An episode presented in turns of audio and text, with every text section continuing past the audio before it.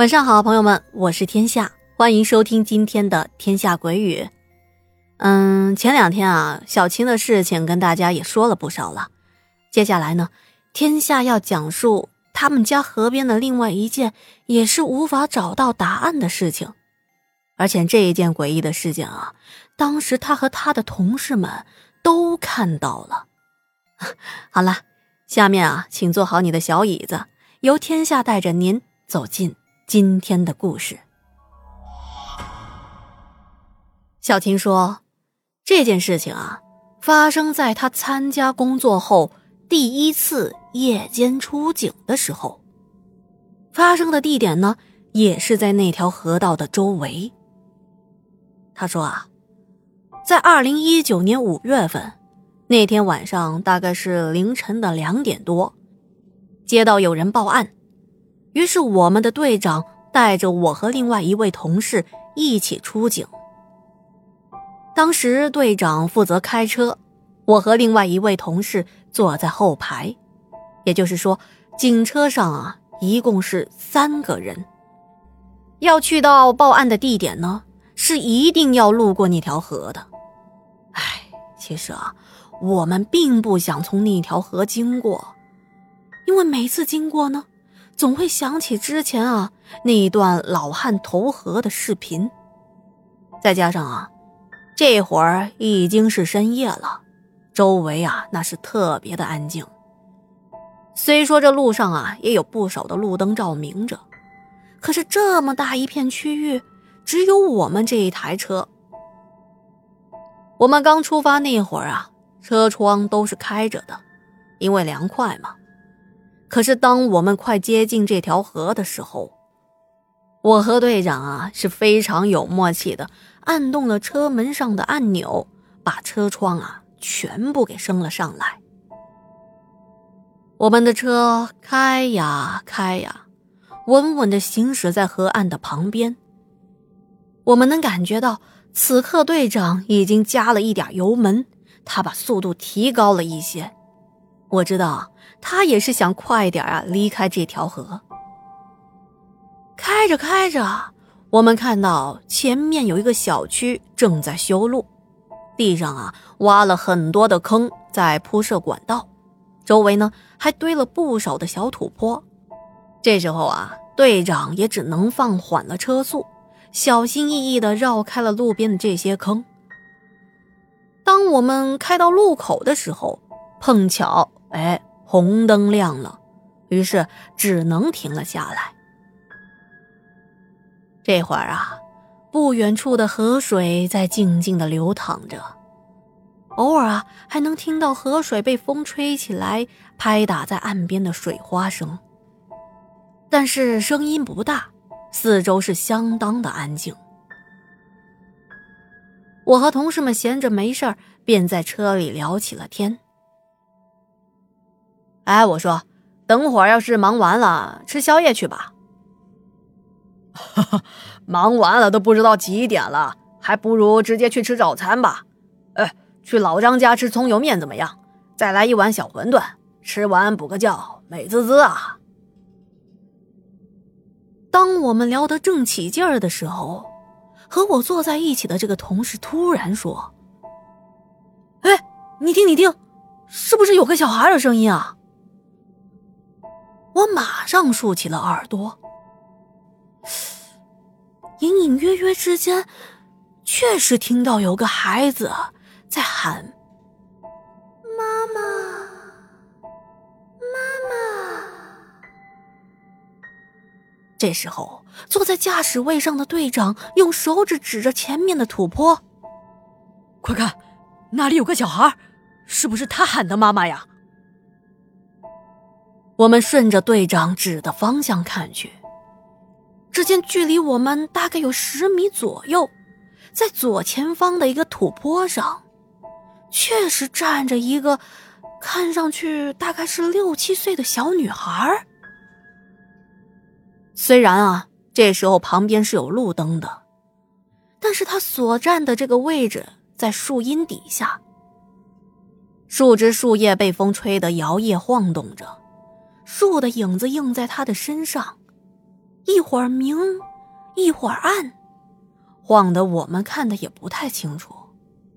再加上小孩的身高又矮，离我们还有一段距离，我呀只能远远的看到他扎着羊角辫穿着短袖和短裤，背对着我们站着。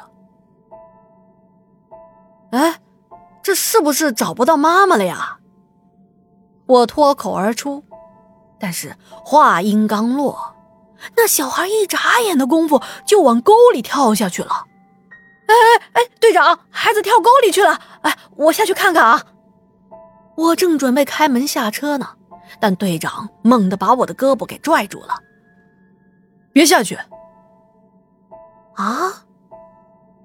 我一脸疑惑的看着队长，但此刻队长的表情特别的严肃。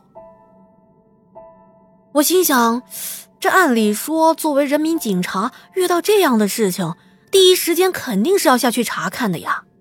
再说了，那可是个小孩儿，这坑掉下去啊，说不定都会受伤的。可当我看到队长古怪的神情，我又转头看了另外一名队员，我们都从彼此的眼神中看懂了队长的意思。刚好这时候啊，交通灯的黄灯亮了，队长准备启动车子。可是，就在我们发动引擎的时候，哎，那个女孩是什么时候站在了车头前面的？只见她依旧是背对着我们，站在距离车头不到一米的地方。他浑身的衣服啊，脏兮兮的，就好像啊在泥里打滚了一样，整个头发也是乱糟糟的。就当我们看到他的时候，他突然朝着我们的方向一步一步的倒退着走了过来。我们一直都看不到他的脸。只能看到他的后脑勺。我这时候听到队长，又像是在给自己打气，又像是在安慰着我们：“没事的，没事的，我们慢慢的往后退，往后退。”但是我们都知道，此刻队长他也只是在强装着镇定。我们车子也只能慢慢的往后退去。人啊，越是紧张的时候，就越容易发生意外。只见这车子退着退着，突然就熄了火了。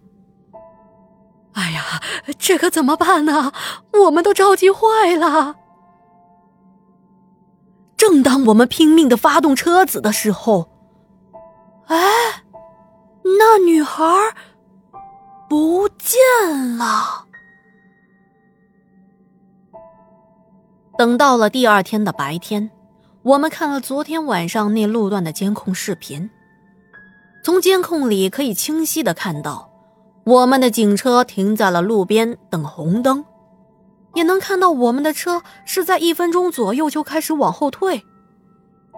而我们肉眼看到的那个孩子，在视频里面是从头到尾都没有出现过。那天晚上过后的好几天，我们也没有接到任何小孩丢失的报案，包括我们也到施工现场打听了，工人们都表示没有看到有小孩掉坑里之类的事情。后来啊，我们几个人私底下讨论，我们应该是遇到脏东西了。